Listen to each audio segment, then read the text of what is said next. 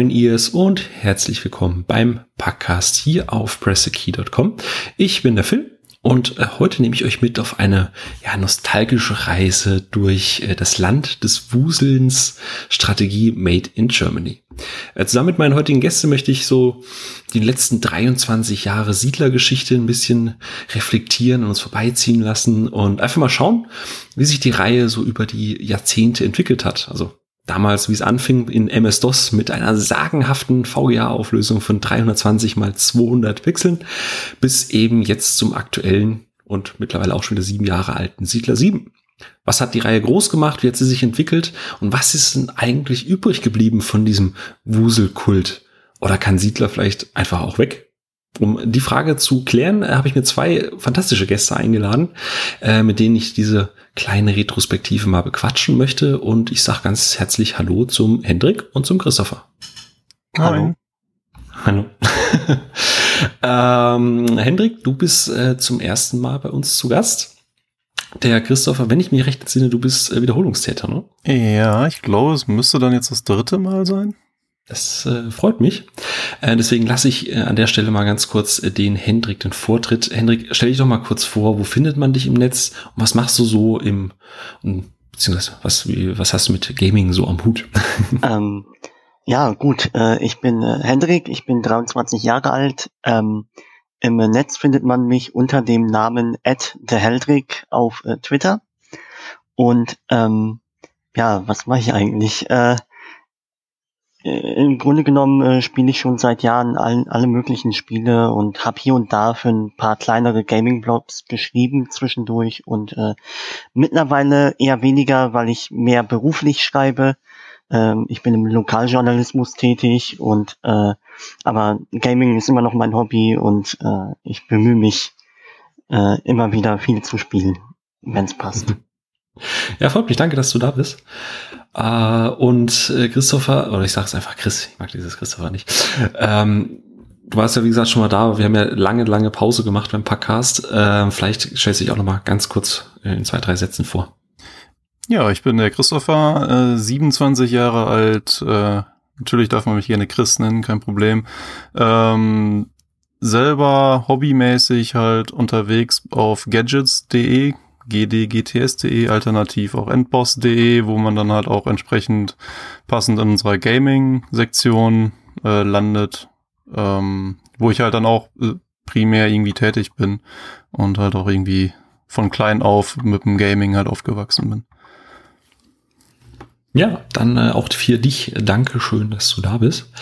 Ja, und äh, würde ich doch sagen, stürzen wir uns doch mal direkt ins Gewusel. Ähm, Sag doch mal ganz kurz, äh, Heldrik, vielleicht fängst du mal an. Äh, was sind so deine Berührungspunkte mit Siedler? Also äh, hast du direkt von Anfang an mitgemacht oder wann bist du so bei den Siedlern eingestiegen? Ähm, ja, also eigentlich fing alles so an um 99, äh, 2000 rum. Da habe ich meinen ersten Computer bekommen ähm, und da war eines der ersten Spiele neben Moorhuhn und äh, Road Rash war äh, Siedler 3. Und äh, das war auch so mein Einstiegspunkt und seitdem habe ich eigentlich fast alle Spiele irgendwie mal gespielt. Und ähm, ja. Ja, ich glaube, das ist, ich glaube, Siedler 3 ist, ist nicht der schlechteste Punkt zum Einsteigen. Äh, was meinst du, Chris? Wann bist du denn da in die Welt eingetaucht? Bei mir war das wirklich Siedler 1 auf dem Amiga von meinem Bruder damals. Also wirklich sehr früh, da war ich auch, weiß ich nicht, fünf oder sechs Jahre alt und habe dann irgendwie mit Siedler 1 und 2 halt dann losgelegt. Ach krass, du hast sogar noch die Amiga-Version gespielt? Mhm.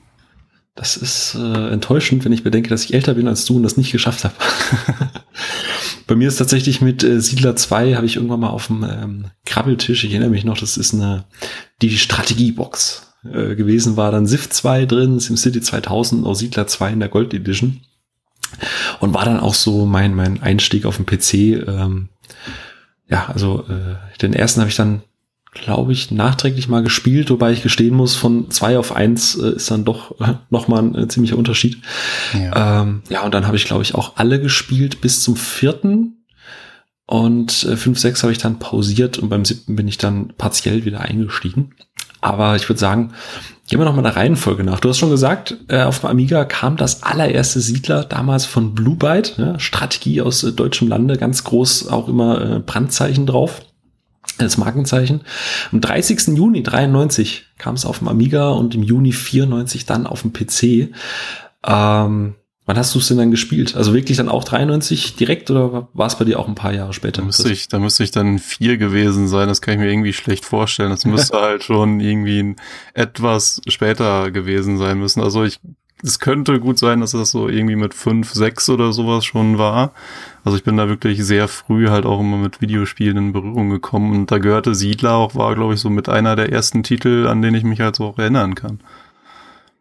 Hat es dich eigentlich, hat sich von Anfang an direkt so angefixt? Oder was, was hat für dich so einen Reiz ausgemacht, dass du sagst, ich, vielleicht ich spiele es nicht nur an, sondern ich möchte da mehr davon?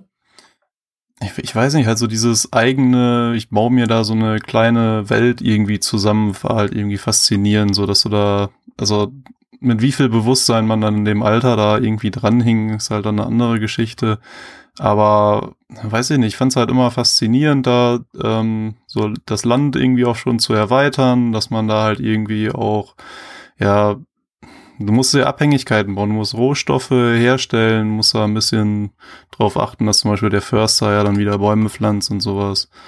Ähm, und das Wuseln halt an sich da, dass da halt so viele kleine Figuren auf dem, auf dem Bildschirm halt umherrannten. War, glaube ich, auch das, was das Spiel so ein bisschen der Konkurrenz, also ich habe ja so das Gefühl, Anfang der 90er war ja so Strategiehochburg, ne? Civilization, SimCity, ähm, Age of Empires, Siedler, da kam ja gefühlt alles aus dem Boden gesprossen. Ähm, aber du hast gerade schon gesagt, mit Wuseln war so das Outstanding, also was Siedler so definiert hat, dass da eben, ähm, Hendrik kannst du ja, also auch im dritten wirst du das ja auch mitbekommen haben, dass dann halt eben diese ganzen Leute durch die Gegend wuseln. Und im Gegensatz zu Sif, wo ja alles auch zum Beispiel sehr statisch war, oder bei SimCity, wo das doch sehr, ja, wo die Perspektive auch eine ganz andere war, hat man hier so das Gefühl gehabt, dass man irgendwie jeden einzelnes Element viel, also sich viel mehr drum kümmern kann obwohl es vielleicht faktisch nicht so war, aber ähm, hat zumindest den Eindruck, finde ich, gemacht, dass du wirklich nicht nur eine Stadt aufbaust, sondern ein komplettes Volk führst. Oder lag das jetzt nur an mir, dass, dass das dieses Gottgefühl da hatte? Hm. Ja, ja, irgendwie wohl, weil man hat so echt jeden kleinsten Warenablauf, besonders beim Dreier, richtig schön kontrollieren können. Man hat irgendwie, ähm, vor allem, es, es hat so ein bisschen dieses Aquariumgefühl gehabt. Man sieht diese kleinen Bewohner, wie sie echt so ihrem Leben nachgehen, wie sie Waren von A nach B bringen und äh, es war zwar vielleicht nicht so komplex wie andere Sachen, aber es war irgendwie ähm, lebendiger. Man hat alles mehr nachvollziehen können und ich denke mal, das hat bei mir auch damals ein bisschen den Reiz ausgemacht, dass man von A nach B genau verfolgen konnte, ähm, welche Ware welchen ähm, äh, welchen Weg nimmt. Ja, das ist ja halt auch ähm, so ein bisschen historisch ja irgendwie ein bisschen angelehnt, ne? Also du hast halt, das ist halt einfach so alles so ein bisschen mittelaltermäßig und sowas. Später ging es ja dann auch so ein bisschen in, äh, zu den Römern und sowas über. Ähm, das fand ich halt auch immer äh, interessant ähm, dass man da halt dann so ein bisschen halt auch so historische Aspekte halt einfach mitbekommen hat und wie dann halt auch Sachen vielleicht damals einfach abliefen und so, was halt auch gerade auch so die Herstellung von irgendwelchen Waren oder so anging. Ich glaube auch, dass äh, erstmal, äh, Hendrik, ich finde diesen Aquarium-Vergleich sehr schön. Ich glaube, äh, da wäre ich jetzt gar nicht drauf gekommen, aber äh, sehr schön umschrieben. Ähm, ja, ich glaube, es ist auch wirklich dieses, es war am Anfang immer super einfach. Also ich glaube, wir haben alle tausendmal gefühlt angefangen mit unserem Haupthaus.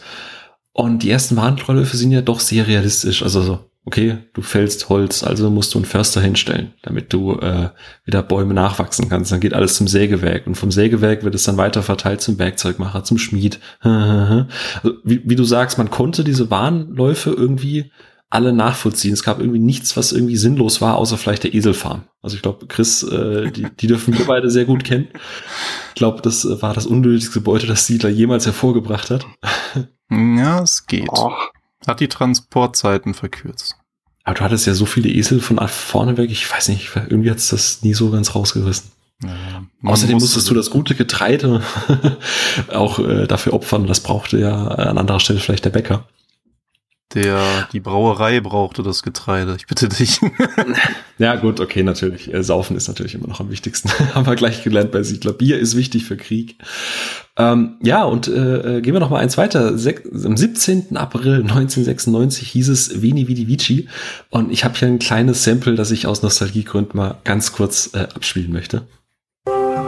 Bordbuch des Octavius, Kapitän der Tortius. Die Tortius macht gute Fahrt bei mittlerem Südwester. Morgen werden wir das tückische Meer der Stürme durchquert haben. Wenn alles gut geht, erreichen wir die latonischen Provinzen in vier Tagen. Ja, der Octavius, ne? Ach, da, da kriege ich doch schon wieder gläserne Augen. Einfach schön. Äh, genau, Siedler 2, Vini Vidi Vici. Und äh, hat äh, den ersten Teil eigentlich im Prinzip so fortgeführt, wie er war. Nur, und jetzt ganz, ganz krass, bis zu einer Auflösung von 1024 mal 768. Mic Drop. Wahnsinn, oder? Mindblowing. Das hat der Rechner, auf dem ich damals gespielt habe, sogar tatsächlich nicht gebacken gekriegt. oh, ouch. Dabei war der Siedler jetzt noch nie so die richtige Anforderungskiste, ne? Nee, absolut nicht, aber die 1024 mal 768, ähm, da, da war vorbei eine ganze Zeit. Also. da war einfach schön. Und du hattest eine Zoom-Stufe. Wobei, die hattest du, glaube ich, im ersten, glaube ich, auch schon, oder? Hm, bin ich mir gerade nicht sicher. Aber du hattest eine Zoom-Stufe und konntest noch näher an den Pixelbrei ran. ähm, ja, hat aber eine, eine coole Kampagne geliefert und äh, auch tatsächlich das erste Mal äh, verschiedene Völker. Also es gab die Numibier, glaube ich, die Römer, die Wikinger und die Asiaten. Asiaten. Noch, ja. Genau. Wobei äh, die spielerisch sich nicht unterschieden haben, aber die Gebäude waren unterschiedlich. Genau, ja. äh, und ich, das war halt dann doch schon ziemlich, ziemlich krasser Scheiß, muss man mal, muss man mal an der Stelle so sagen. Ähm, was allerdings also zumindest, also Siedler 2 war ja mein Einstieg und ich liebe das Spiel bedingungslos. Ich spiele das auch mittlerweile immer noch ganz gerne und dank GOG kann man das ja auch äh, heute, glaube ich, für vier oder fünf Euro oder sowas äh, relativ günstig erwerben äh, und auch spielen unter Windows 10. Aber was ich damals schon zum Kotzen fand, äh, Chris, das Kampfsystem. Mm, ja, ich, ich weiß, was dich daran stört, aber mich hat's irgendwann gar nicht mehr so äh, so gestört. Soll ich das mal eben kurz erklären? Sehr Weil das, also im Grunde, im Grunde war es halt auch nicht anders als im, im ersten Teil, weil man hat halt einfach an seine ähm, Gebietsgrenzen halt diese Militärgebäude hingesetzt. Da sind dann die Soldaten eingezogen, haben das Land erweitert und äh, was da wohl ein bisschen tricky war, ist halt, wie die Soldaten sich aufgeteilt haben, weil es gab da nämlich noch irgendwie eine relativ komplexe Einstellungsmöglichkeit, wo man dann einstellen konnte, ja, direkt an der Grenze sollen die Militärgebäude natürlich pickepacke voll sein. Und dann gab es noch so eine mittlere Entfernungsstufe und ganz weit weg, wo man dann sagen konnte, okay, ähm, die weiter weg, da braucht nur einer drin, äh, drin sitzen und sowas. Und mit allen in dem Gebäude konnte man aber auch halt nicht angreifen und sowas. Ja, also du konntest auch noch einstellen, ob zuerst die Rekruten quasi los sollten oder ob direkt die Generäle ran müssen. Und äh, es war ja so, es gab zwei wichtige Ressourcen für einen Krieg. Das war einmal Münzen und einmal eben das Bier. Bier war nötig zur Rekrutierung und die Münzen waren eben zur Anlieferung in den Baracken oder Festungen, was man gebaut hat. Und mit jeder Münze ist ein Soldat ein, ein Rang aufgestiegen. Es war aber ähm, ja, steigend. Das heißt, dass wenn du drei Leute drin hattest, ist mit der ersten Münze der erste aufgewertet worden. Mit der zweiten Münze ist der erste noch eins aufgewertet und der nächste dann quasi eins hoch. Also ist immer so etappenweise hochgegangen. Und ich glaube, es gab insgesamt sieben Stufen vom Rekrut bis hin zum General. Und Rekruten hatten drei Hitpoints, dann der nächste Stufe vier, bis eben der General, glaube ich, sieben oder acht Mal getroffen werden konnte. Das war aber dann auch nur so halb aktiv, was du da machen konntest. Also du konntest sie zwar dahin schicken, aber die Kämpfe liefen dann so mehr oder minder rundenbasiert. Aber so unsere hat einmal geschlagen, der Gegner hat einmal geschlagen. Und das war halt zufallsbasiert. Ja, ich weiß noch, dass ich da halt immer echt irgendwie so vor dem Bildschirm stand und dachte, jetzt schlag doch, schlag doch zu, jetzt mach ich platt. Das war halt echt immer so ein, so ein leichtes Bangen immer, gerade vor allen Dingen, wenn man halt dann eben irgendwie nur ein bisschen stärker war oder auf dem gleichen Level war wie der gegnerische Soldat, dass man da echt so ein bisschen davor saß und sagt so, ja, komm, jetzt gewinn das bitte für mich, ich will da jetzt so weitermachen. Vor allem ähm, hat es, glaube ich, jeder, der Siedler zweimal gespielt hat, dass du halt da sitzt und drei Generäle an einen beschissenen Soldaten verlierst nach zehn Minuten Kampf, weil der einfach kein einziges Mal getroffen hat und dafür halt ständig zerlegt Aber wurde. das Geile war auch, wie lieb sie sich alle der Reihe nach angestellt haben. Ja, also es war wirklich äh, einer nach dem anderen wurde abgefertigt ähm, und mehr konntest du halt auch nicht machen. Sobald du die losgeschickt hast, musstest du da sitzen, hast die nachdem, ob du geduldig warst oder nicht, die V-Taste gedrückt, um die Geschwindigkeit ein bisschen zu erhöhen. Und dann bist du da gesessen und hast im schlimmsten Fall vor lauter Wut einfach auf den Tisch rumgeklopft äh, und gehofft, dass auch dieses Katapult in der Nähe nicht schießt, weil das Katapult äh, hat, das es getroffen hat, äh, automatisch einen Soldaten getötet, war dann auch nicht ganz so geil. Stimmt. Äh, ja, das, das Katapult habe ich ganz vergessen, das gab's auch noch. Ja, das war echt fies. Ja, aber ansonsten war es halt, äh, war Siedler 2 natürlich mit sehr vielen nostalgischen äh, Blicken, aber immer noch so eins meiner liebsten Siedlerteile. Ähm, und dann kam also zwei Jahre später, am 14. Dezember 1998 und jetzt, Hendrik, kannst du dich sehr gerne anschließen. äh, die Siedler 3 und alles wurde anders und blieb dann doch irgendwie ein bisschen gleich. Äh, Hendrik, magst du mal vielleicht sagen, was, was Siedler 3 so, ja, die, die Key Features waren, was du jetzt gehört hast, was eben die Unterschiede sind? Ähm, ich der Vorteil von Siedler 3 gegenüber dem Zweier ist halt erstmal, dass die Engine war ja komplett neu, also es waren diese ähm, 3D-Landschaft mit äh, mit ähm, 2D-Sprites und halt einem 2D-Hintergrund, aber es war halt so eine gekippte Ansicht und man hatte so einen leichten 3D-Effekt und es sieht auch noch heute im Vergleich, wenn man das so auf modernem Rechner und mit etwas ordentliche Auflösung spielt, ähm, dann sieht's auch noch relativ gut aus. Und ähm, ich denke mal, spielerisch, was auch sehr schön ist, ist, äh, dass man die Straßen nicht mehr bauen muss. Das heißt, ähm, die Siedler bahnen sich halt einen kleinen Trampelpfad von A nach B, je nachdem, wo ihre Warenkreisläufe langlaufen. Und ähm, das macht sozusagen auch, ähm, hat den Vorteil, dass man die, äh, die Wachtürme ähm, die muss man praktisch nur noch dahin bauen, wo man seine Grenze erweitern möchte und die Soldaten kann man frei bewegen. Das heißt, man hat das Problem, was ihr gerade eben angesprochen habt, dass man immer eine bestimmte Gruppe Wachleute in einer Hütte hat und von dort aus angreifen muss. Das hat man nicht mehr. Man kann sich eine ganze Armee machen und die in die gegnerische Grenze schicken und alles niederwalzen und erobern, was man möchte. Und äh, ist dann deutlich freier und man hat mehr Kontrolle. Und wir alle saßen da und haben den rechten Mausbutton gedrückt, damit sie schneller zuschlagen. Ja. Könnte man nämlich auch. Es gab dann auch äh, tatsächlich mehrere Einheitentypen. Ne? Also es gab ja so Schereschein papiermäßig, es gab äh, den Bogenschützen, den Schwertkämpfer und den Speerkämpfer. Speerkämpfer, ne? genau. Mhm. Äh, und ich glaube, Bogenschütze war gut gegen Schwertkämpfer, Schwertkämpfer war gut gegen Speerkämpfer und der Speerkämpfer gut gegen die Bogenschützen oder irgendwie sowas in der Richtung. Ja. Glaube ich. Ja, sowas. Glaube ich wohl. ähm, du hast gerade was gesagt, was, was Grafik und so anging. Ich finde auch Siedler 3 und 4, wenn du die heute spielst, das, das ist so die, die, die zeitgeschichtlich gesehen so die neutralste Version. Also die ist am besten gealtert. Die kannst du auch in fünf Jahren noch spielen. Ich finde, das funktioniert dann tatsächlich immer noch. Mhm. Chris, bist du beim Dreier ähm, Nee, also ich grafisch bin ich da völlig, völlig dabei. Man hat ja auch angefangen, dass man da wirklich irgendwie so ein bisschen mit dem Design der Charaktere irgendwie so ein bisschen so in diese Cartoon-Richtung irgendwie gegangen ist. Sie waren so ein bisschen pummelig, so Knubbelnäschen und sowas. Ähm, man hat zwar auch vorher schon irgendwie in, also zumindest in Siedler 1 so ein bisschen die Charaktere, die waren halt auch so ein bisschen cartoonistisch. In Teil 2 war es ja ein bisschen mehr, oh, gerade dieser Octavius und sowas war es ja sehr realistisch, normal halt irgendwie ausgeprägt. Hm. Und du hattest den dritten, weil du es gerade sagst, also mit dem Comic-Aspekt, du hattest ja auch äh, die verschiedenen Völker, also Römer, Ägypter und Chinesen auch wieder.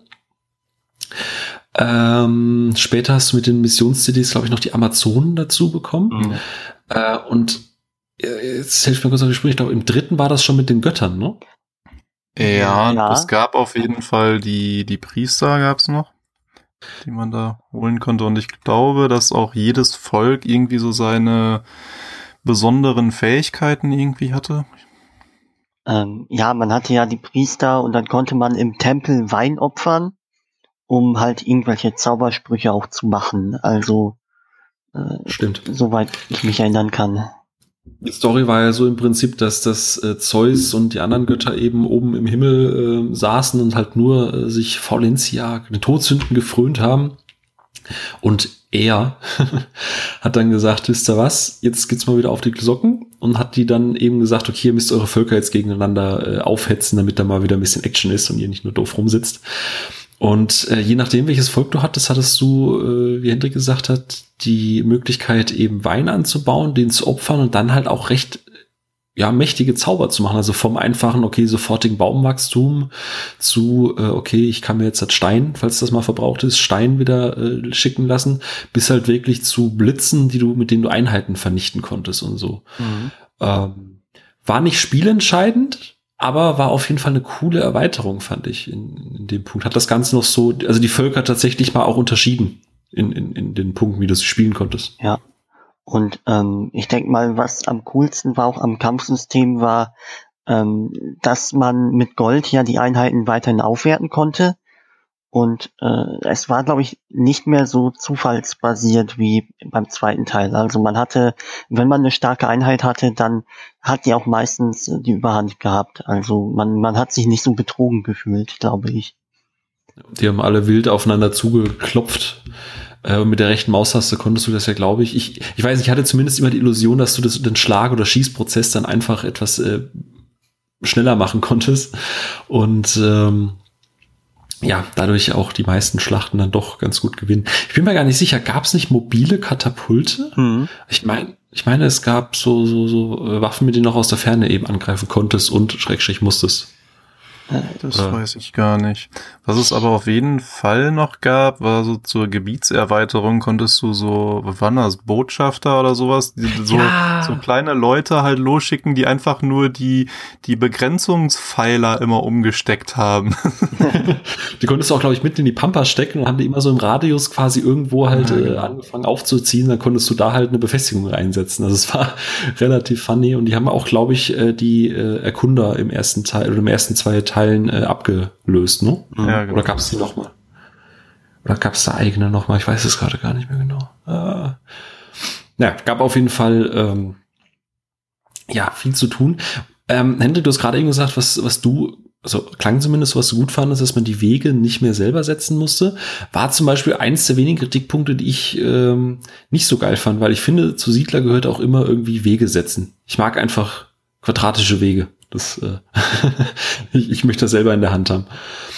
Ist natürlich nur eine Präferenzsache, aber ähm, das ist ja das Erste, was so mal groß weggefallen ist. Und das Ganze wurde ja auch so ein bisschen militärischer. Also diesen, diesen ähm, ja, reinen Erkundungssieg gab es so an sich nicht mehr.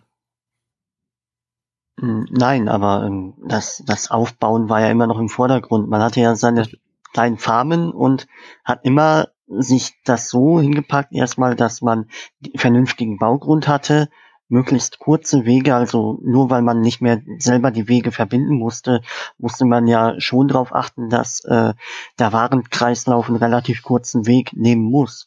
Und so gesehen war da immer noch genug Optimierung drin und, äh, und genug Fokus auf dem Bauen und auf dem Optimieren der Wirtschaftsabläufe. Also ich denke mal, nur weil das Kampfsystem ein bisschen komplexer geworden ist und äh, also immer noch Schere, Stein, Papier, aber man hat halt mehr Kontrolle und dadurch, dass die Wege weggefallen sind, war jetzt dieser Wuselaspekt war ja immer noch sehr, sehr wichtig.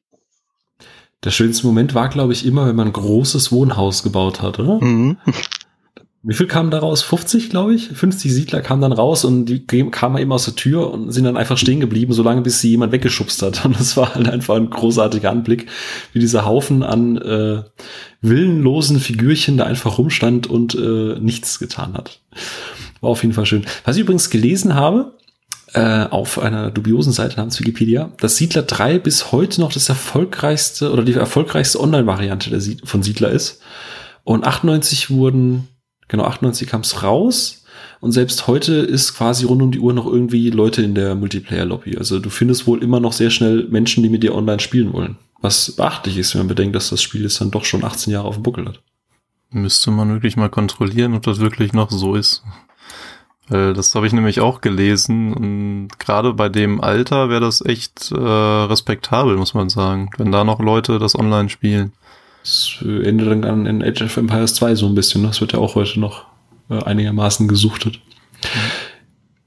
Ja, ähm, drei Jahre später, am 15. Februar 2001, kam dann die Siedler 4 und hat die Grafik noch mal ein bisschen aufgebohrt, mehr Auflösung, ein bisschen mehr Polygone ähm, und hat neue Völker hinzugebracht. Also es gab die Römer und dann gab's äh, die Wikinger und die Maya und das dunkle Volk, das man aber nicht selber spielen konnte.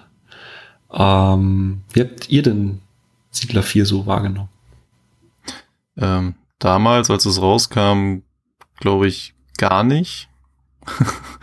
ähm, ich habe das, glaube ich, am aktivsten habe ich das, glaube ich, wahrgenommen durch, hey, Siedler gibt's jetzt für iOS und es war halt Siedler 4. Ähm, da habe ich dann halt ein bisschen, ein bisschen gespielt. Es war halt einfach so ein bisschen, ein, ja, ein bisschen erweitertes Siedler 3 für mich. Hendrik? Hm, ja, ich habe es, glaube ich, so auch so um 2003 rum schon gespielt. Ähm, aber komischerweise, obwohl ich weiß, dass ich es viel gespielt habe, richtig viel Besonderes ist mir auch nicht hängen geblieben. Es, also klar, es war ein Upgrade irgendwie zu Siedler 3 und hat sich auch sehr ähnlich gespielt zu Siedler 3, aber ähm, so, so wirklich ja, viele große Änderungen habe ich dann halt nicht dran, abseits von der Kampagne. Hm, war halt so ein bisschen, was Siedler 2 für Siedler 1 war, war jetzt Siedler 4 für Siedler 3. Mhm. Ähm, zwei Sachen, die wir total vergessen haben. Siedler, wo ich es gerade eben für Multiplayer hatte, Siedler 2 konnte man ja an so zwei an einem PC spielen. Auch eins, auch eins. Auch eins, mhm. aber nicht für Mac. Weil du es gerade gesagt hast, Chris, ne? Äh, weil Macs haben ja keine zwei Mäuse gleichzeitig äh, unterstützt. Ah, das, das weiß ich nicht. Meine Mac-Zeit war später. okay. Ähm, und ein Punkt, was äh, auch Siedler 3 eingeführt hat, ähm, die Völker äh, haben ja auch für ihre Gebäude unterschiedliche Ressourcenverteilungen gehabt. Also im dritten Teil haben die Ägypter mehr mit Stein gebaut und für die war Holz eher eine sekundäre Ressource.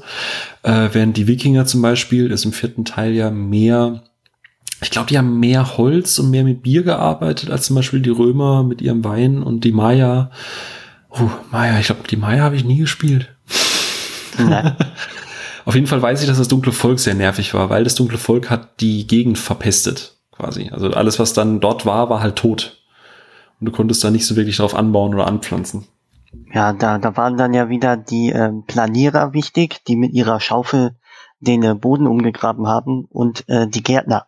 Die gab's ja auch, oder Förster meine ich. Stimmt. Ja, ja, ja, genau. Du konntest das wieder rückgängig machen. Das Leben wieder lebenswert gemacht in den Gebieten. ja, ähm, ich weiß gar nicht, ob ihr es mitbekommen habt, aber von, ja, nicht direkt Siedler 4, aber es gab von Gameforge vor ein paar Jahren mal eine iOS-Variante von Die Siedler, ähm, die es mittlerweile nicht mehr gibt. Die haben die Entwicklung, glaube ich, bei iOS 8 eingestellt. Aber das war dann, da konntest du tatsächlich dann die Siedler 3,5 auf dem iOS spielen. Das war halt das vollwertige Siedlergefühl ohne Pay to Win oder so irgendwas. Das war richtig cool. Ging aber irgendwie auch komplett unter. Ich glaube, deswegen haben sie auch die Entwicklung eingestellt. Ähm, das, das war aber noch mal ein anderes als jetzt das Siedler 4, was ich meinte. Hm? Wie? Das iOS-Spiel? Ja. Äh, nee, das iOS war losgelöst. Ich meinte nur, von der Optik her war es wie Siedler, äh, Siedler 4. Also Ach so, so ein, okay. Aber es war an sich, ich glaube, du konntest die Römer und die Wikinger, also es war so eine Mischung aus drei und vier, was die Völker und so weiter angeht. Und du hast auch kein freies Spiel, sondern nur Kampagnen, aber es war äh, tatsächlich echt spielbar und es hat echt Spaß gemacht und war, hat mich, glaube ich, sehr viel Zeit gekostet. ja. Dann ähm, kam Ubisoft. Das klingt jetzt halt fast wie eine Drohung. Aber die, die vorigen Siedler wurden ja alle von Blue Byte intern entwickelt und gepublished. Und dann kam eben der große Umbruch im Jahr 2004, äh, als Siedler 5 das Erbe der Könige rauskam und Ubisoft das Ganze gepublished hat und unter konzeptionell unter die Fruchtel nahm und Blue Byte eben äh, für Ubisoft entwickelt hat. Ähm, wer hat das denn von euch gespielt? Ich. Ich. Ich nicht. Da war Dann, ich raus. Hendrik, darfst du uns doch mal gerne sagen, warum das viele Siedler-Fans die Haare vom Kopf gerissen hat? Ähm, ja, also ich glaube, der größte Umbruch bei Siedler 5 ist eindeutig die Grafik. Man hat jetzt nicht mehr eine 2D-Engine, also mit Sprites, die vor äh, 2D-Hintergründen praktisch äh, herumlaufen, sondern man hatte eine vollwertige 3D-Engine mit animierten Modellen.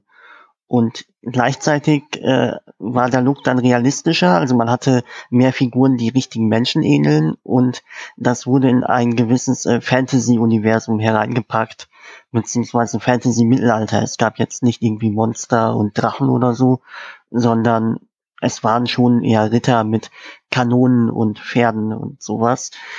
Und dabei gingen aber auch ein bisschen diese ganzen Warenabläufe verloren. Man hatte jetzt, glaube ich, nur noch ähm, zwei Stufen pro Warenkreislauf. Also zum Beispiel, um Brot zu backen, brauchte man nur eine, einen äh, Bauernhof und einen Bäcker. Und man brauchte keine Mühle mehr, Wasser war, glaube ich, auch nicht nötig. Und so wurde dann das alles sehr vereinfacht und die Gebäude konnten dann noch speziell aufgewertet werden, wie in vielen Strategiespielen, dass dann äh, mehrere Stufen möglich waren und dann gab es noch bei einigen Gebäuden äh, irgendwelche Verbesserungen wie äh, Skill Trees, wo man dann wieder andere Sachen freischalten konnte. Also es hat sehr viel mehr Strategieelemente dazu bekommen. Ähm, und es, es war nicht mehr halt so viel Gewusel zu sehen. Man hat sehr viel gemacht über Leibeigene, die man kontrolliert hat und die hat man in Minen reingeschickt. Die konnten Bäume fällen und äh, dadurch hat man dann Sachen eingesammelt. Das waren so die größten Umbrüche. Und in der Kampagne kann man auch noch sagen, konnte man dann einzelne Helden kontrollieren. Die hatten dann spezielle Fähigkeiten, sei es jetzt um die Wirtschaft zu verbessern oder eben in, in der Schlacht, um Gebiete zu erkunden oder irgendwelche Gegner auszuschalten. Und äh, man hatte als Erzähler Oliver Kalkofe, der dann äh, die, die, die mhm. Monologe gesprochen hat und äh, in das Spiel eingeführt hat. Äh, sehr motiviert dabei übrigens, ähm, aber es war halt insgesamt, hat es sich nicht mehr so ganz wie Siedler angefühlt, auch wenn noch Spuren da waren. Mhm. Gab ja insgesamt auch nur noch fünf Rohstoffe. Also vorher hattest du ja gefühlt 30, 40 verschiedene Rohstoffe mit Warenkreislauf und äh, eben Weiterverwertung. Du hast es ja schon gesagt, du hast Getreide geerntet, dann musstest du es in die Mühle bringen, du hast Mehl gemacht, dann musstest du Wasser dazu bringen, dann ging es zum Bäcker. Und hast du im Prinzip da schon fünf, sechs verschiedene Ressourcen gehabt. Und jetzt hattest du noch Lehm, Holz, Stein und Eisen und äh, fürs Bauen und Schwefel halt für Militärgeschichten. Mhm. Und Geld halt diese Taler. Und äh, das war es dann halt auch im Endeffekt. Und auch ganz groß oder eine große Änderung. Ähm, Ressourcen, die abgebaut wurden, waren ja sofort quasi im Lager. Du musstest sie nicht mehr transportieren. Ja. Und äh, ich muss da auch ganz ehrlich gestehen, ähm, ich möchte jetzt ja nicht sagen, es muss immer, also es darf keinen Fortschritt geben, es muss immer gleich bleiben. Aber ähm, Siedler ist halt auch viel Warenkreisläufe und Transporte und Optimieren. Und das war, ich glaube, ich habe es zwei Stunden gespielt und habe dann einfach gesagt, nee, da kann ich auch Anno spielen. Also irgendwie war das halt echt nicht meins. Hm. Ich fand damals auch nicht wirklich schlecht. Also ich habe die Kampagne auch durchgespielt und ähm, die Add-ons aber habe ich mir gar nicht erst geholt und äh, es, es hat auch irgendwo Spaß gemacht und ich habe es auch sogar auf der LAN-Party mal mit äh, einem Freund gespielt. Da war, glaube ich, eine Partie hat dann dreieinhalb Stunden gedauert, bis wir uns gegenseitig da in die Knie gezwungen haben. Ähm, aber insgesamt, klar, war der Fokus halt weniger auf die Wirtschaft und den Aufbau dieser kleinen Siedlung mit allem, was dazu gehört, sondern mehr Schlachten, mehr Militarismus und das hat irgendwo, weiß nicht, war das dann doch anders. Ähm, jetzt muss ich mal ein bisschen eine Zwischenfrage stellen, weil das halt ein Teil ist, den ich halt so gar nicht, bis auf, glaube ich, da eine damalige Demo gar nicht gespielt habe. Aber wenn da jetzt so an sich gar keine Transportwege mehr vorhanden sind, ist dann nicht dieser typische Wuselfaktor da irgendwie verloren gegangen? Ja, der ist, der ist halt weg. Also man hat schon viel auf dem Bildschirm zu tun, wenn, wenn man halt äh, seine Armee sozusagen gegen den Gegner schickt, aber ähm, das hat halt damit nichts mehr zu tun, wie man Siedler also kennt. Das war halt dann wirklich nur noch die Armee, die dann auf dem Bildschirm gewuselt ist, aber nicht mehr so das Volk an sich. Nein. Ja. War auch, glaube ich, mit so der größte Kritikpunkt. Also, wie, wie, wie Henry gesagt hat, Siedler 5 war an sich kein schlechtes Strategiespiel. Es war sehr militärisch auf jeden Fall. Ähm, es wirkte für mich halt immer wie so, hey, guck mal, was die Konkurrenz macht, guck mal, was Anno macht, guck mal, was irgendwie Age of Empires oder so gemacht hat. Lass das mal irgendwie zu einem neuen Dings machen, weil irgendwie Wuseln ist durch, das will keiner mehr. Also mhm. so, ich sage jetzt nicht Kurzschlusshandlung, aber so ist so die Idee, okay, wir müssen, wir müssen jetzt was Neues machen, weil die alle, alle Spiele sind total realistisch mittlerweile. Ja, ich ich glaube, man, man kann das auch weniger mit Anno vergleichen, weil Anno hat ja immer noch sehr viel äh, Wirtschaft drin und viel komplizierter als Siedler je war. Aber ähm, ich glaube, womit man es wirklich eher vergleichen kann, und ich glaube, das wollten sie auch erreichen, ist halt Command and Conquer oder, oder Age of Empires oder sowas, wo man mhm. eine kleine Basis aufbaut und dann halt höchster Fokus liegt eigentlich auf der Armee. Ähm, ähm, was ich auch total, also, also was mich halt komplett abgeturnt hat, ich meine, Siedler-Kampagne war immer ganz cool, aber ich glaube, ein Strategiespiel ist für mich immer freies Spiel. Mhm. Äh, und das gab es in Siedler 5 nicht, weil es gab keine Multiplayer-KI mehr, sondern das Ganze war skriptbasiert und deswegen konntest du keine freien Spiele spielen. Das heißt, du musstest entweder Kampagne oder online gegen Menschen spielen. Und das ist einfach was, was zum Beispiel für mich persönlich im Strategiespiel nicht funktioniert, weil ich liebe diese Free-Roaming-Games, diese, diese Skirmish-Dinger. Das ist, mhm. keine Ahnung, gehört für mich, also das ist natürlich absolut persönlich, aber äh, das war halt auch der letzte Punkt, wo ich gesagt habe, nee, also länger als zwei, drei Stunden kann ich das halt nicht spielen. Mhm. Wie gesagt, es ist äh, ein gutes Strategiespiel an sich mit Militärfokus, aber ich fand, das hat die unmittelbare Konkurrenz so ein paar Jahre davor und danach einfach besser gemacht, dass ich den, dass, dass ich das halt nicht spielen wollte mhm. oder musste oder was auch immer. Ja, ich glaube auch, ähm, klar, es, es gab halt auch viele andere Spiele, aber ich glaube, es hat so ein bisschen seine Online-Community doch noch bekommen, weil äh, mhm. es gab ja mit dem einen Add-on, ich glaube, das Nebelreich hieß das, gab es dann einen Level-Editor und mhm. der wurde auch sehr gern genutzt und äh, war auch sehr beliebt, glaube ich, bei Modern und äh, der Online-Community, die auch viele Matches gespielt haben. Ich habe übrigens gerade mal nachgeschaut, im fünften Teil, kleine Korrektur, gab es tatsächlich noch die Mühle. Also du musstest es schon noch verarbeiten. Das ist im sechsten Teil rausgefallen. Ah. Äh, da wurde das Getreide direkt zum Brot, ohne dass du quasi noch was machen musstest. Mhm. Aber bevor wir zum sechsten kommen, gab es dazwischen noch zwei kleinere Ableger und zwar äh, eher nostalgisch äh, bemüht. Am 5. September 2006 kam zum 20-jährigen Jubiläum von die Siedler 2 äh, Siedler 2 die nächste Generation raus. Also quasi das Spielgefühl mit Knuddel und also genau das Gameplay von Siedler 2, nur halt mit einer modernen 3D-Grafik und äh, sehr rundlicher Siedler 3 Knubbeloptik, sag ich jetzt mal, nur halt ein bisschen schicker, das Ganze. Ähm, habt ihr das gespielt? Ja.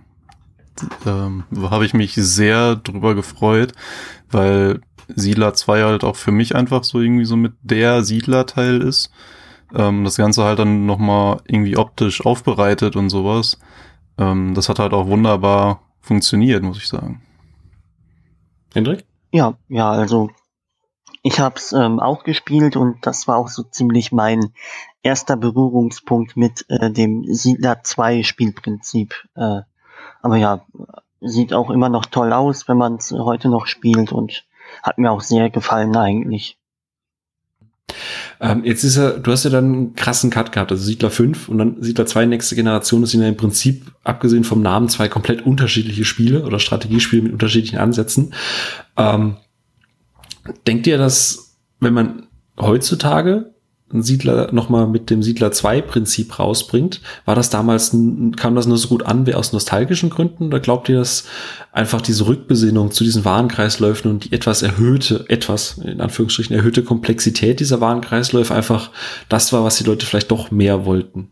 Hendrik? Ähm, ja, ich denke mal, dass, dass, dass das einerseits ja, die Nostalgie war sicherlich wichtig für den Erfolg, aber ich denke mal, ein großer Teil ist einfach, dass dieses Micromanagement äh, einfach den, einen gewissen Reiz hat, immer bei den äh, normalen cartoonigen Siedlerspielen. Ähm, und ich denke mal, dass, äh, dass wirklich herausragende ist halt eben, dass diese Spiele nicht irgendwie versucht haben, etwas anderes zu kopieren, sondern was eigenes waren, was funktioniert hat einfach. Und ich denke mal, dass das auch der Grund ist, warum Siedler 2 dann doch auch relativ beliebt ist. Mhm. Chris? Ich kann das schlecht bewerten. Bei mir war es auf jeden Fall ein Nostalgiefaktor, ein ganz großer sogar. Ähm, ob das, ob das ein Spielprinzip ist, was heute irgendwie noch funktionieren würde, warum nicht? Also ich glaube schon. Also es ist halt irgendwie habe ich halt auch noch nie irgendwas erlebt, was so gerade auch, wie Hendrik halt sagte, dieses ganze Management der ganzen Waren, Transportwege und sowas. Ich habe nie irgendwas Vergleichbares gespielt. Ja gut, aber das stimmt. Du hast ja aber auch gesagt, dass, äh, glaube ich, am Anfang im Vorgespräch, dass du zum Beispiel bei Civ und bei Anno raus bist, ne? Weil Anno hat ja, was Warenkreisläufe angeht, ist ja quasi das Warenkreislaufmonster mhm. an, an Spiel. Zumindest war es äh, das in den früheren Versionen. Ja, aber, aber man muss ja sagen, es äh, hat nicht so, wie ich sagte, den Aquarium-Faktor wie bei Siedler. Das stimmt. Das ist ja bei Siedler immer noch alles ein bisschen knuddeliger, ein bisschen drolliger und äh, ich, ich finde auch ein bisschen detailverliebter, weil man kann nun mal äh, bei Anno nicht unbedingt äh, dem, dem Holzfäller bei der Arbeit direkt zuschauen oder dem Bäcker. Äh, hm. Ja. Das stimmt. Das war immer ganz, ganz witzig, dass man so in die, in die Gebäude irgendwie so ein bisschen reinschauen konnte und sah dann die Leute da arbeiten. Hm. Oder ja, Kaugummiblasen posten. Kaugummi damals in der Zeit. Hm, naja. genau. Ähm, dann gab es ein Jahr später tatsächlich äh, einen ganz kleinen Ableger, Siedler DS äh, kam 2007, was im Prinzip ein 1 zu 1 Port vom Original Siedler 2 ohne Multiplayer war. Ähm, mangels DS nie gespielt bei euch? Ähm, leider auch nicht. Wäre halt immer noch so ein, so ein Titel, den ich mir halt gerne nachträglich holen würde, weil Siedler 2 unterwegs irgendwie zocken, wäre ist halt traumhaft. Ähm, ich glaube aber, dass das Ding ein bisschen performance-technisch gelitten hat. Mhm. Also ich hab's gespielt, ähm, nicht viel, sondern nur bei einem Kumpel äh, ein, zwei Runden. Ähm, aber ich fand, Problem war einfach, ja, die Performance, es war sehr ruckelig irgendwie und äh, der Touchscreen, die Touch-Steuerung, äh, die sehr wichtig war, ähm, hat halt teilweise überhaupt nicht funktioniert. Und anderer Punkt ist halt, dass auf dem kleinen Bildschirm, selbst mit der alten Pixel-Grafik, ist es halt überhaupt nicht äh, übersichtlich. Also man hat kaum einen Überblick gehabt, äh, was man gerade machen muss und sollte und das fand ich war ein bisschen schade. Die Idee ist gut und ich glaube, äh, Siedler auf dem 3DS wird super funktionieren, aber in der Umsetzung war es halt nicht so ganz gut. Hm, vielleicht auf dem 3DS XL oder so irgendwas, ne, mit einem größeren Bildschirm vielleicht. Ja. Jetzt da. War eigentlich echt schräg, dass äh, so ein Gerät aus 2007, Mobile-Gerät, äh, die Siedler von 2000, äh, von 1996 nicht äh, ruckelfrei abspielen kann. ist irgendwie schade. vielleicht auf der Switch dann endlich. Yay. Äh, oh, Siedler auf einem großen 50 Zoll Fernseher. Geil. Ähm, ja, und dann ging es eigentlich äh, wieder bruchtechnisch sehr krass äh, in die andere Richtung. Äh, September 2007 kam dann Siedler 6. Ähm, hat, glaube ich, vom Grafikstil an Siedler 5 ähm, angeschlossen. Also auch, wie, wie Hendrik, glaube ich, von erzählte, so ein bisschen ähm, Mittelalter, alles so ein bisschen realistischer und hat die äh, Produktionswege noch weiter vereinfacht und noch mehr Militärfaktor mit eingebaut. Ähm, ja, da hat mich die Serie komplett verloren. Ich glaube, ich habe Siedler 6. Gab es eine Demo-Version? Ich meine, ich habe es mal irgendwo gespielt. Wohl, ja. Aber ich glaube, ich bin über, aha, okay, nicht rausgekommen. Also ich mhm. kann da auch nicht viel dazu sagen weiter, muss ich gestehen. Ja, ich habe es mir tatsächlich mal irgendwann für einen Zehner geholt äh, und ich habe es auch, glaube ich, zwei Stunden mal gespielt und dann noch nie wieder angerührt bisher. Ähm, irgendwie hat es mich auch überhaupt nicht abgeholt. Das fing bei der Optik an, damit, dass man praktisch irgendwie ganz komische Voraussetzungen hatte, um überhaupt ein Gebäude zu bauen und auch nicht ganz klar war, wofür man die überhaupt braucht und welches man wann am besten baut und da, da fehlte mir so ein bisschen die Zugänglichkeit, dieses Eingängige von den alten Teilen und ich, wie gesagt, ich habe den Fünfer gerne gespielt, aber der Sechser hat mich auch eigentlich gar nicht abgeholt. Das war ja halt auch echt irgendwie so ein bisschen, bisschen kurios. Man hatte halt nicht mehr unbedingt dieses, dieses Hauptgebäude, was man so von früher irgendwie kannte oder sowas, sondern man hatte irgendwie halt so, so, so einen Marktplatz, einfach so sein Stadtzentrum, wo man dann halt irgendwie von da aus so, man musste halt wieder Straßen ziehen, konnte an diese Straßen dann halt die Gebäude halt ausrichten, die dann halt auch entsprechend passend gedreht wurden und sowas. Ähm, ich glaube, man konnte sogar noch irgendwie auf dem Marktplatz durch sogar Feste feiern und sowas.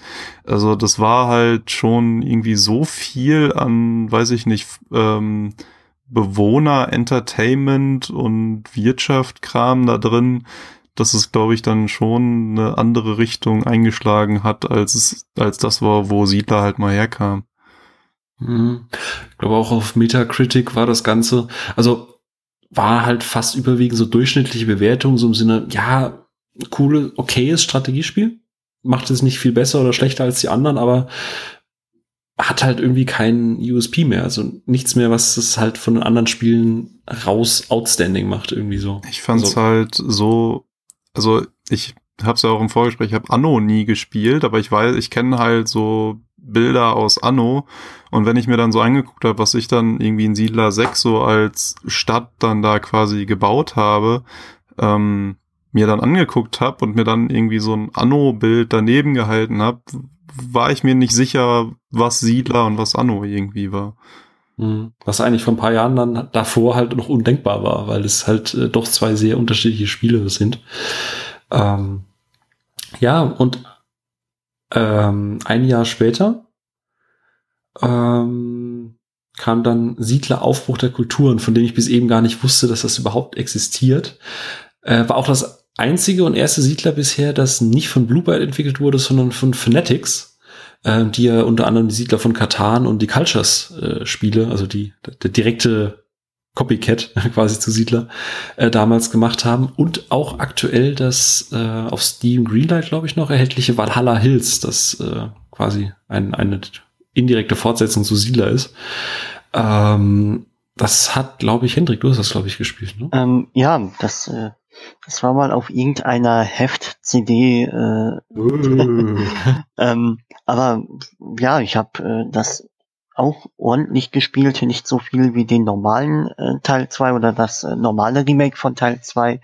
Aber es hat so ein bisschen seinen Reiz, weil äh, das dieses Spielprinzip von Teil 2 nimmt, dass man äh, auch selber Straßen ziehen muss und eben die Militäreinheiten so bewegt. Ähm, aber man hat dann halt auch Fernkämpfer, Opferungen und halt auch spielerische Unterschiede zwischen den Völkern. Es gab äh, die Bayern, die Schotten und die Ägypter. Und es hat sich dadurch halt irgendwie wie ein Siedler 2 gespielt mit äh, Elementen aus Siedler 3. Und das war dann auch irgendwie ziemlich cool und war schon lustig, dann äh, mal mit Bayern und Schotten zwei Völker zu sehen, die man so, glaube ich, nie in anderen Strategiespielen, geschweige denn Siedlerteilen gesehen hat. Ähm, und das war dann auch etwas völlig Neues in dem Punkt. Wundert mich auch, dass das Ding so komplett unterging. Also ich glaube, ich habe, wie gesagt, jetzt vorhin, und ich, ich bezeichne mich jetzt einfach mal wirklich als, als Siedler-Fan, ich wusste nicht, dass das Ding existiert. Ich meine, ich habe auch nie irgendwie groß Werbung gesehen. Vielleicht war das eine Zeit, wo es einfach an mir vorbeiging oder so. Aber ähm, weiß ich, Chris, ging das auch oder wusstest du, dass es das gab? Oder? Ich, ich habe ich es auch wirklich nur vorhin auch noch mal in der Vorbereitung irgendwie gesehen und gedacht so, hä, das kann doch gar nicht, das kann doch gar nicht sein. Wo, wo ist das? Warum habe ich das nie irgendwo wahrgenommen? Ähm, ich fand so irgendwie so vom Konzept halt irgendwie ganz interessant, dass ähm, ähm, ja, jetzt sag schon, dass das halt diese, diese 10th Anniversary Version von Siedler 2 halt irgendwie angenommen hat und dann halt mit diesem, mit, mit diesem äh, Militärfaktor von Siedler 3 halt irgendwie kombiniert hat. Ähm, ja, ich glaube, das ist, glaube ich, an vielen vorbeigegangen, weil äh, das Cover von dem Spiel sah fast eins zu eins so aus wie das vom äh, Anniversary Teil 2. Also man hatte dann die drei Figuren, die fröhlich in die Kamera gelächelt haben und das ganz oft an mir, glaube ich, vorbeigegangen, weil ich einfach gedacht habe, oh, das ist einfach wieder Teil 2 in einer anderen Packung und ähm, habe gar nicht die, die Beachtung geschenkt, dass es eigentlich ein neues Spiel ist mit äh, neuen Elementen, die das ganze Teil 2 Spielprinzip dann noch bereichert haben. Also ich habe nur gedacht, das äh, wäre halt nur sozusagen ein neuer Anstrich, wo wenig Neues dahinter war, bis ich es dann mal selber gespielt habe.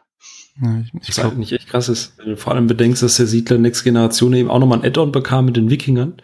Und ich äh, habe jetzt auch gerade mal geschaut, tatsächlich, also die, die sehen tatsächlich halt einfach sehr gleich aus. Also ich glaube, das Argument mit ich bin dran vorbeigelaufen ist wahrscheinlich auch so, ah, guck mal, kenne ich schon. Habe ich schon, habe ich schon zu Hause. Ich glaube, ich muss es mir aber, glaube ich, wirklich mal im Nachgang nochmal angucken, irgendwie. Also das, das fasziniert mich halt einfach, die, die Beschreibung halt so, weißt du, so ein, das wirkliche Siedler 2,5 irgendwie dazu haben, vielleicht. Mhm. Ähm, mal gucken ja, klingt, klingt echt reizvoll. Also ich muss zugeben, Hendrik, du, du bescherst Ubisoft jetzt noch ein paar Erlöse. klingt halt tatsächlich, wie, wie Chris gerade sagt, so eine Mischung aus ähm, ja, Siedler 2 und Siedler 3. Mhm. Und 4. So einfach das so das Siedler für die alteingesessenen Fans. ja, und äh, dann schreiten wir weiter voran. 2009, September, kam dann wohl der desaströseste Launch eines Siedlerspiels mit äh, Ubis neuem Online-Kopierschutz für die Siedler 7, wo quasi, ich glaube, die ersten drei Wochen das Spiel einfach unspielbar war, weil man selbst für Offline-Spielen äh, online sein musste. Ähm, ich, wenn ich mich recht entsinne, ihr habt das beide nicht gespielt, ne? Nein. Ja, genau. Ja, dann äh, erzähle ich euch jetzt mal. äh, tatsächlich äh, ist Siedler 7 so, ja, der Look von den Vorgängern mit äh, gepaart mit ein bisschen die nächste Generation. Also es ist sehr liebevoll aufgezogen. Gerade die Zwischensequenzen ist so eine Mischung aus Knubbellook und so Papierrisstechnik. Also die, die Zwischensequenzen sind sehr, sehr cool gemacht, sehr nett. Ähm, und auch von dem Wuselfaktor. Also du kannst wieder Wege ziehen. Es gibt einen Hauptpfad, der sich durch das Land streckt und du kannst äh, quasi Seitenpfade dazu machen. Und diese Seitenpfade sind auch nötig, um Gebäude äh, zu erstellen. Und ähm, ich weiß jetzt nicht, ob das, das muss Hendrik äh, mir gleich mal kurz sagen, ob das im fünften und sechsten oder vor allem im sechsten auch so war. Du hattest quasi ein Hauptgebäude, zum Beispiel ähm, eine Farm und hattest dann bis zu drei Add-on-Slots. Also du konntest eine Farm machen und dann, was halt warentechnisch Sinn macht, konntest du dann andocken. Also du hast eine Farm gebaut, hast dann eine Mühle dran gebaut und vielleicht einen Bäcker. Das war dann quasi ein großer Gebäudekomplex. Äh, du hast dann kurz modular arbeiten können. Wobei der Bäcker war tatsächlich bei den Hauptgebäuden dabei, äh, was ein bisschen, äh, Wohnungsgebäuden dabei, was ein bisschen weniger Sinn gemacht hat, fand ich. Aber du hast halt sehr modular arbeiten können. Du hattest immer dein Hauptgebäude, das waren dann halt so sieben, acht, neun, zehn verschiedene und hast dann weiterführend daran ähm, deine, deine Wirtschaft aufgebaut. Also du hast erst den, Holzfäller gebaut, dann hast du an den Holzfäller den Förster direkt angedockt, der hatte kein eigenes Gebäude und das Sägewerk zum Beispiel. Ich weiß nicht, war das im sechsten auch so? Ähm, Hendrik? Das äh, kann ich nicht beurteilen. Ich glaube, es gab aber noch eigene Gebäude. Also dieses äh, Modulare gab es da, glaube ich, noch nicht. Ähm, also es hat schon sehr viele Sachen neu gemacht, soweit ich weiß. Hm. Also auch visuell war es ein bisschen wieder weg vom realistischen. Also es war schon noch realistische Architektur, aber dann doch ein bisschen verspielt auch. Also die Farben waren ein bisschen knalliger, äh, die, die Siedler, denen konntest du wieder zugucken, wie die halt äh, über die Wege rennen. Ähm, hab das tatsächlich, sofern die Server halt eben ging, gerne gespielt. Ähm, hat auch so ein bisschen dieses, dieses äh, Wuselgefühl wieder befriedigt.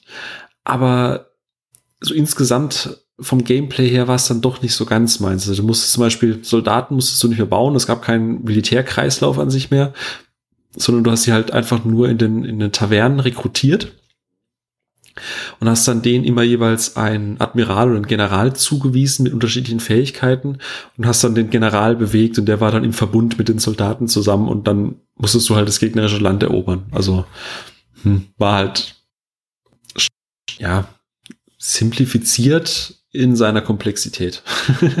also du hattest schon wieder ein bisschen Warenkreislauf, aber ja, es war sehr, sehr gestaucht und sehr komprimiert. Ich glaube, dieser Command Conquer Vergleich ist da ganz gut. Du hast zwar auch nur wenige Gebäude, aber die erfüllen im Prinzip alles. Also es ging nicht mehr ums Expandieren und das Land erkunden, sondern wirklich Kreislauf aufbauen und dann halt militärisch äh, die Konflikte lösen. Ihr habt es vor kurzem erst wieder gespielt, so eine Stunde, zwei geht das in Ordnung, aber ich kann es halt auch irgendwie auf Dauer ist es mir dann irgendwie zu, weiß nicht, uninteressant? Keine Ahnung. Kann das schlecht beschreiben. Befriedigt mich zumindest nicht so wirklich. Hm. Also wenn ihr es bisher nicht gespielt habt, äh, ich glaube, müsst ihr nicht zwingend spielen. Würde ich jetzt so sagen. Ähm, okay. Ja, der einzige Grund, warum ich mir Teil 7 mal holen würde, ist, ähm, weil in der Gold-Edition äh, ist Siedler 3 mit bei, in einer verbesserten Auflage. wo Oh, ähm, die mit modernen Windows-Systemen, glaube ich, etwas äh, kompatibl kompatibler ist und äh, für höhere Auflösungen funktioniert. Und bei Siedler 3 fehlt mir auch noch das äh, Amazonen-Add-on und das wäre dann da auch mit bei. Ah, krass, scheiße, das muss ich mir da mal gucken. Was halt eben ein bisschen schade ist, weil du kannst die Sachen ja nur über den Ubisoft Launcher spielen oder halt über ihr System und Siedler nächste Generation zum Beispiel ist da auch noch nicht erfasst. Das heißt, diese ganzen online angepassten Varianten für Windows 10 und so bieten die außerhalb bei Siedler 7 nicht an und das ist halt irgendwie auch was, wo ich sage, hallo Ubi, macht uns doch mal alle Teile zugänglich, dann können wir auch überall noch mal reinschauen. Mhm. Ja. Ja, und dann, äh, das Einzige, was dann noch an Siedler nachkam, war 2010 Siedler Online. Ähm, das sich visuell, wenn ich mich recht entsinne, so ein bisschen an Siedler 3 orientiert, ne?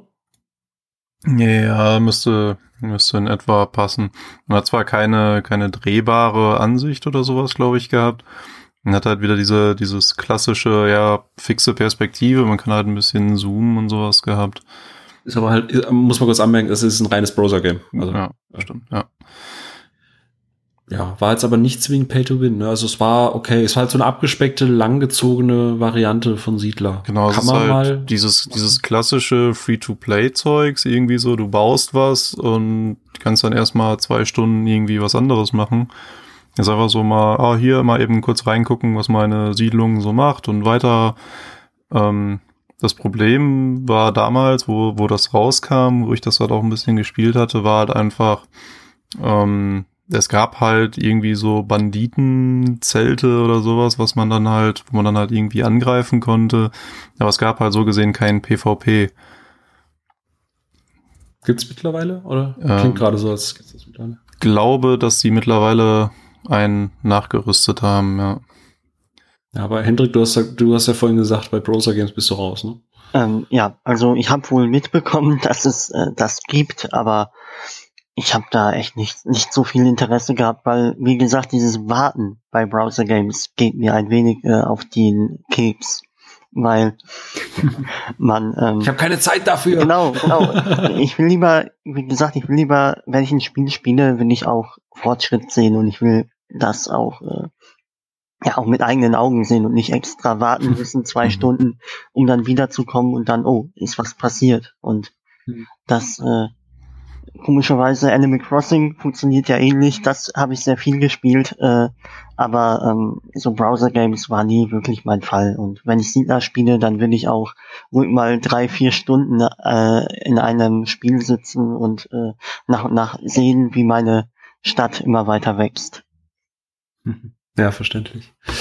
Ja, und dann ähm, denkt man sich jetzt so, hm, 2009, 2010, da ist verdammt lange her, ne? Das sind jetzt schon wieder sechs, sieben Jahre.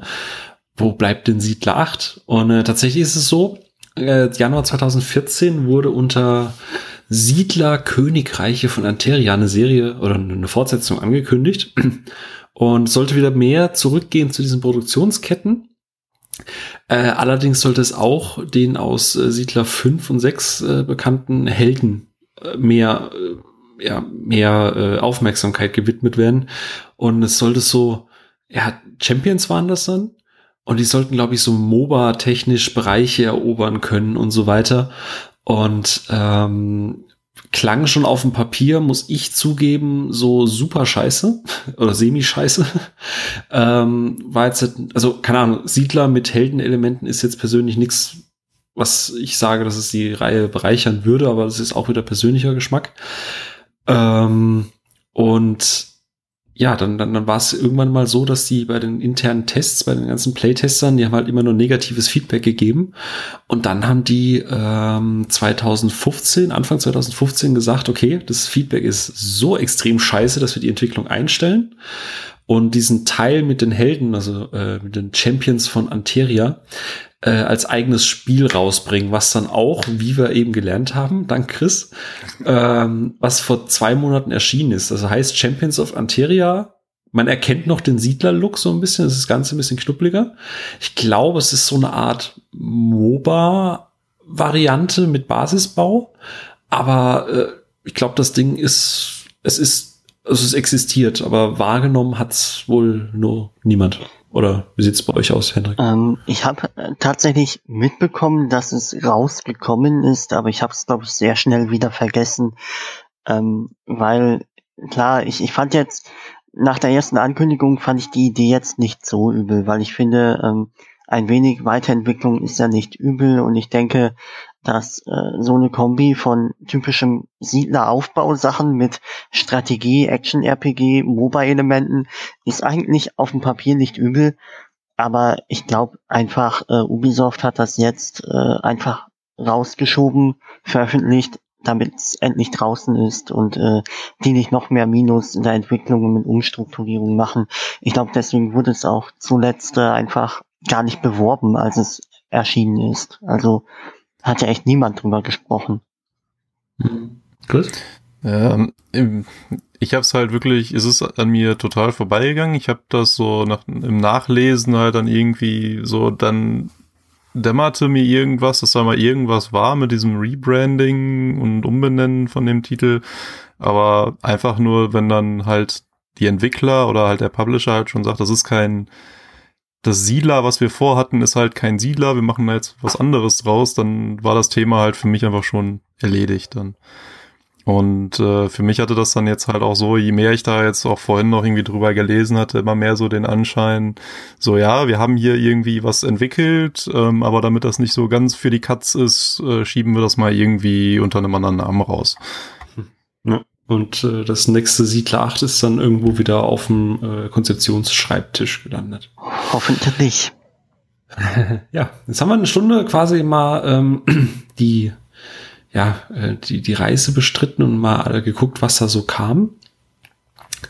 Ähm, ich würde gerne zum Schluss äh, vielleicht einfach mal mit euch noch drüber sinnieren, äh, in welche Richtung soll das Ganze denn bei den Siedlern gehen, eurer Meinung nach? Weil, wenn man mal so guckt, wie sie die Konkurrenten entwickelt haben, also ich nenne es ich nenne es jetzt direkte Konkurrenten, auch wenn die sich natürlich ein bisschen unterscheiden.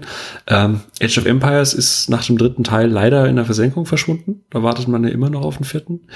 Ähm, Civilization ist Civilization. Also das hat damals eine Nische für sich gefunden und ist halt genau das gleiche Spiel wie vor gefühlt 30 oder 20 Jahren, äh, nur mit hübscherer Grafik und äh, halt noch perfektionierterem Gameplay. Ähm, Anno, finde ich, ist auch mal so eine Zeit lang ein bisschen geschlingert. So geht's jetzt eher Richtung 1500, also geht's wieder Richtung Mittelalter, geht's wieder in die Zukunft.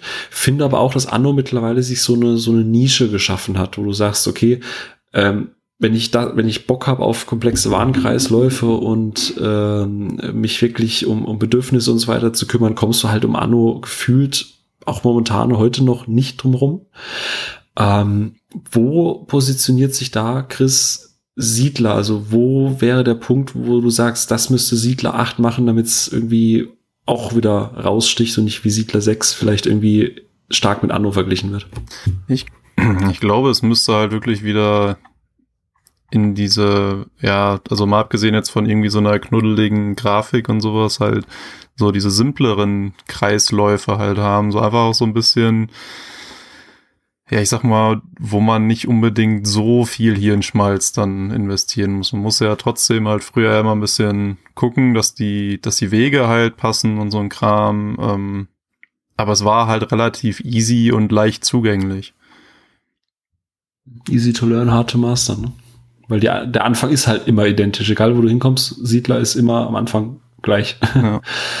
Hendrik, was meinst du? Ähm, ja, ich, ich würde dem einfach so zustimmen. Es muss halt äh, eine eigene Richtung wiederfinden, etwas eigenes sein und äh, einfach Siedler sein. Einfach so wie früher, dass man eben sich hinsetzen kann. Man hat einen sehr entspannenden Einstieg und hat wohl so ein bisschen äh, ich sag mal, Umweltbedingungen, die man immer im Auge haben muss, wo man seine Gebäude richtig platziert. Aber letztendlich äh, ist es im Prinzip, ist ja wirklich mehr so ein entspannendes Spiel, etwas, wo man einfach zugucken kann und äh, zwar planen kann, aber nicht so viel Hirnschmalz aufwenden muss, dass man, äh, wie, wie bei Anno zum Beispiel, wo man dann komplexe Handelssysteme aufbauen muss. Und, und ich denke, da liegt also auch ein bisschen der Weg, dass das mehr um Optimierung geht, aber zugänglich.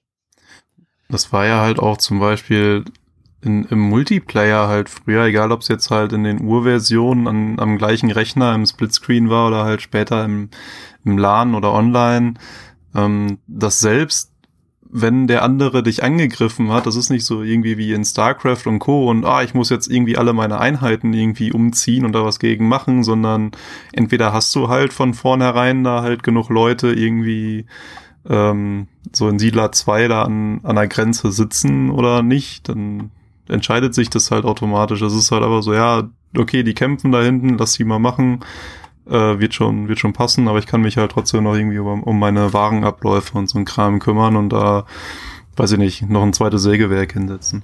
Ja. Hm. Jetzt mal so ein bisschen die Nostalgiebrille abgezogen. Ähm, ich musste letzt in Vorbereitung auf den Command Conquer Podcast feststellen, man sagte immer, ah, Command Conquer 1, 2, Red Alert 1, 2, die sind super, immer noch gut zu spielen. Wenn du allerdings mal Hand aufs Herz legst, ähm, sind die doch schon relativ suboptimal gealtert. Also die den Fortschritt in Command Conquer zum Beispiel gemacht oder auch die SimCity-Teile, äh, was manche Gameplay-Entscheidungen so angeht, äh, waren schon sinnvoll.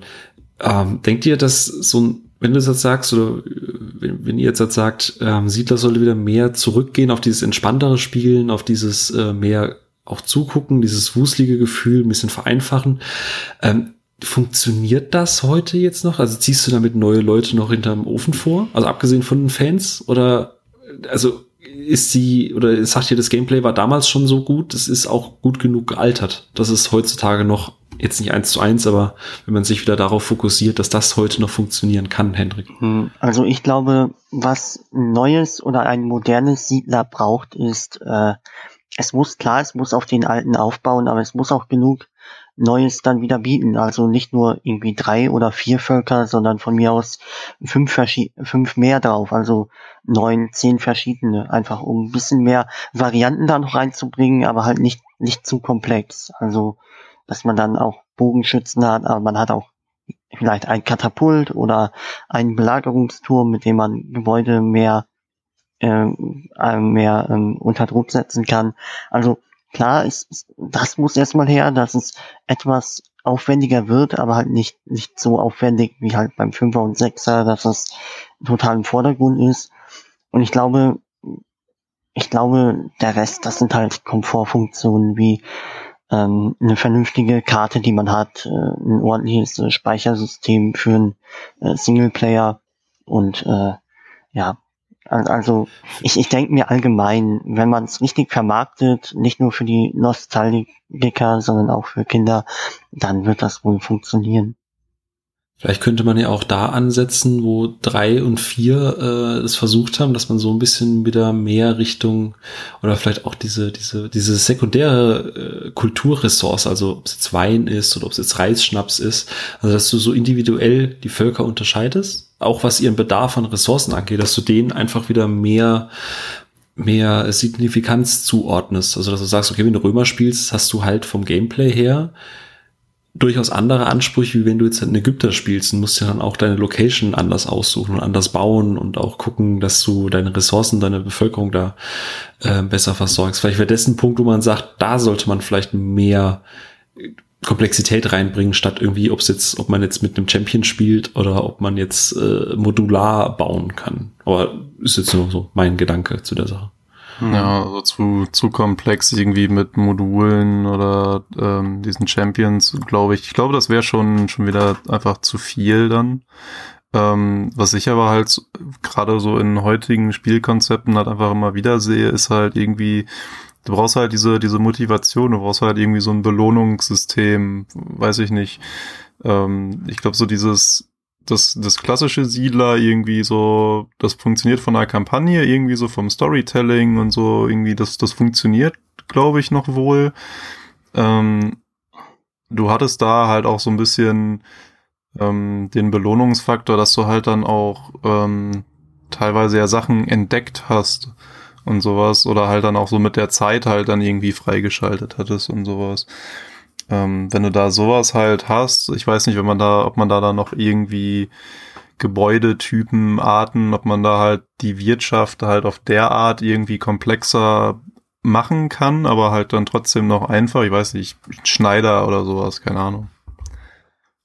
ähm, vielleicht wäre es für Siedler ganz gut, den frei gewordenen Platz von Age of Empires aufzugreifen. Vielleicht könnte man irgendwie das Gameplay von Siedler nehmen Und dass du, wie du sagst, mit dem Freischalten, mit dem Belohnungssystem, dass du vielleicht so eine Art verschiedene Zeitepochen machst. Hm. Dass du halt die Siedler irgendwie in der Steinzeit wirklich anfangen lässt und die halt bis zur Moderne vorbringst. Ähm, und dadurch die Motivation hast, dass du halt neue Einheiten, also kein, kein Rip-Off und auch nicht so in der Komplexität, aber dass du vielleicht ein, zwei äh, Sachen hast, die du halt voranschreiten kannst, äh, was dann das Aussehen von einer kompletten Stadt oder so weiter ändert, um da ein bisschen äh, Abwechslung und Motivation reinzubringen. Ähm, ja, was, was mein Gedanke wäre, glaube ich, ähm, vielleicht wäre es auch genial, wenn Siedler äh, das so ähnlich machen würde, wie du gerade vorgeschlagen hast, aber wenn man zum Beispiel ein Gebäude hätte wie eine Werft, dass man sich dann irgendwann entscheiden kann, in welche Richtung man das ausbauen möchte. Das gab es, glaube ich, bei äh, Die Gilde, ähm, oder Gilde 2, das habe ich auch rauf und runter gespielt, viele Abende damit verschwendet.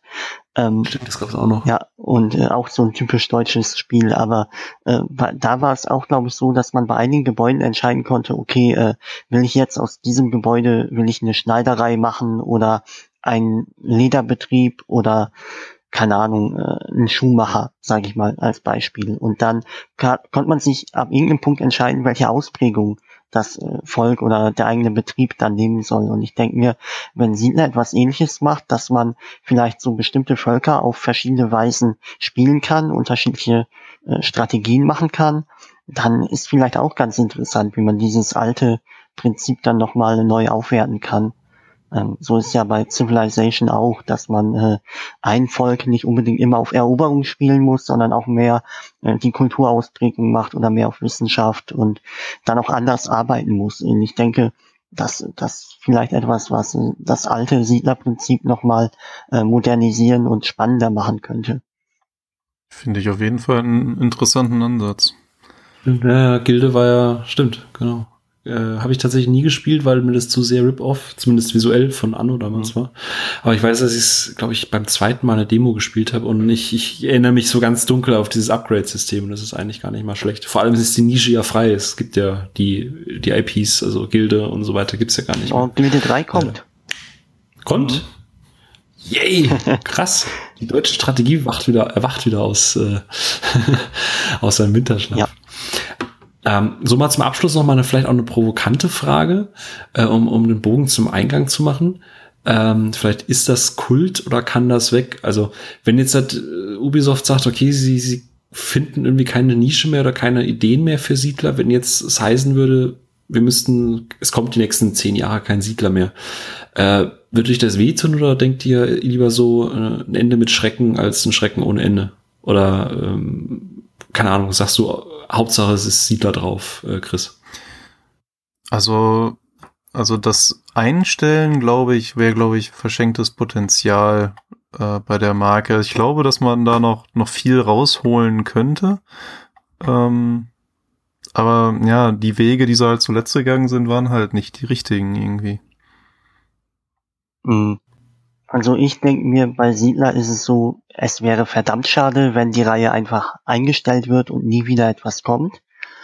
Ähm, ich glaube einfach, wie ich gerade schon mit äh, Gilde sagte, die Siedler ist auch so eine typische deutsche Reihe. Man hat so Spiele wie die Patricia, man hat diese ganzen Simulatoren und ich denke mir irgendwie dieses äh, Aufbauspielgenre, dieses Strategiegenre ohne Siedler wäre so wie ähm, RPGs ohne Piranha Bytes. Es ist nicht unbedingt perfekt, aber irgendwie freut man sich doch auf jeden Teil und ich denke mir, wenn die wirklich mal den Weg wagen und wieder zurück auf dieses alte Prinzip gehen, dann wird es auch immer noch seine Fans finden und seine Liebhaber und ähm, also ich, ich würde mich echt freuen, wenn noch mal was kommt. Ich gebe da die Hoffnung Weil nicht auf. die Hoffnung schnitzelt. Wobei da halt vielleicht auch intern so ein bisschen die Frage ist, äh, was macht Siedler eigentlich zum Kult? Und ist es wirklich ganz böse und grob gesagt wirklich nur der Wuselfaktor? Oder muss man sich davon wirklich emanzipieren und sagen, okay, wir müssen das äh, loslösen davon. Wir dürfen, es zwar ganz nett, dass Siedler mal wuselig war, aber wir müssen Siedler loslösen davon und was eigenes kreieren. Und ich glaube, da stehen vielleicht, vielleicht äh, Ubisoft und Blue Byte halt so ein bisschen auch äh, unterschiedlich oder sehen da vielleicht auch einfach unterschiedliche Ansichten. Mhm. Also dass Ubisoft sagt, okay, ihr müsst euch ein bisschen von euren Wurzeln lösen, weil es kann nicht immer knuddelig bleiben und Bluebird sagt, aber das ist halt das, was wir gemacht haben und das ist halt, wofür die Siedler steht.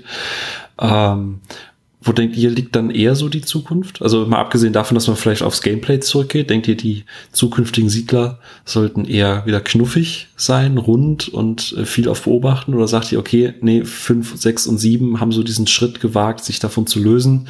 Äh, vielleicht muss man das einfach weiter verfolgen, die Idee, Chris. Ähm, das so, so optisch finde ich das bei mir gar nicht mal so schlimm, wenn jetzt Siedler einen erwachsenen Look oder sowas ähm, annehmen würde. Aber gerade wenn man halt denkt, so ja, vielleicht ein bisschen jüngeres Publikum ansprechen oder sowas, dann hilft natürlich so ein Knuddelfaktor schon ein bisschen. Hendrik, was meinst du? Ja, also Knuddelfaktor muss man wissen, ob man den braucht oder nicht. Aber ich denke mir, Problem bei Siedler 5, 6 und 7 war nicht, dass sie etwas Neues gewagt haben, sondern irgendwie Ubisoft da, glaube ich, versucht hat, ein sehr breites und internationales Publikum anzusprechen. Und ich denke mir, bei Siedler äh, 8, eventuell, wenn es denn kommt, muss man, glaube ich, echt mehr Mut haben zur Nische. Und, äh, und ich denke mir, wieder klar etwas Neues wagen irgendwie, aber doch mutig sein und was eigenes machen und mit dem typischen Siedler-Charme. So etwas, was hm. zugänglich ist und von jedem schnell verstanden werden kann. Ja. Hm. Ja, gut. Dann, äh, ach, bevor ich jetzt ganz nostalgisch werde und hoffe, dass Siedler 8 äh, vielleicht ein paar Elemente davon aufgreift und dass Ubisoft und Bluebird sich da auf einen gemeinsamen Nenner einigen. Ähm, ja, würde ich doch sagen, ich danke euch beiden für diesen doch sehr ausführlichen äh, Exkurs in die Welt der deutschen äh, Strategie-Wusel-Geschichte. Sehr gerne. Ähm, ich hab, ich werde euch beide unter den Artikel verlinken, dass man euch auf äh, Twitter äh, findet. Und ähm, ja, wie gesagt, danke euch ganz herzlich, dass ihr da wart, auch für die Zeit. Und äh, ja, wenn ihr jetzt dazugehört habt und vielleicht den einen oder anderen Punkt nachvollziehen könnt oder vielleicht auch was dazu sagen wollt, könnt ihr das auf pressekey.com gerne tun oder auch Feedback einfach auf Twitter hinterlassen unter @herrbeutel, das bin ich, oder @pressekey ähm, und uns sagen, was ihr von Siedler haltet und äh, wo ihr hofft, dass die Reise hingeht. Äh, wenn euch der Podcast gefallen hat, denkt dran, dass ihr uns vielleicht ein Abo bei iTunes da lasst oder auch äh, eine nette Bewertung. Ansonsten äh, hoffe ich, dass ich euch beide bald mal wieder höre. Immer gerne. Also danke, dass ich auch wieder dabei sein durfte. Und immer gerne wieder. Ja, ja. gerne. Solange, solange wir uns nicht auf der Gamescom ständig verprügeln, ist ja auch alles super.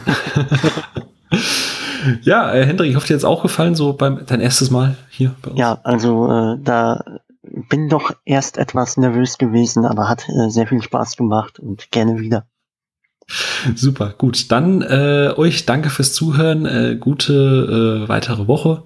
Euch beiden nochmal, wie gesagt, vielen Dank. Und dann hören wir uns beim äh, nächsten Podcast wieder hier gleiche Stelle gleiche Welle. Nee, Moment. Der Spruch ist ein bisschen alt. Na gut, äh, auf Wiedersehen. Bis dann. Tschüss. Tschüss.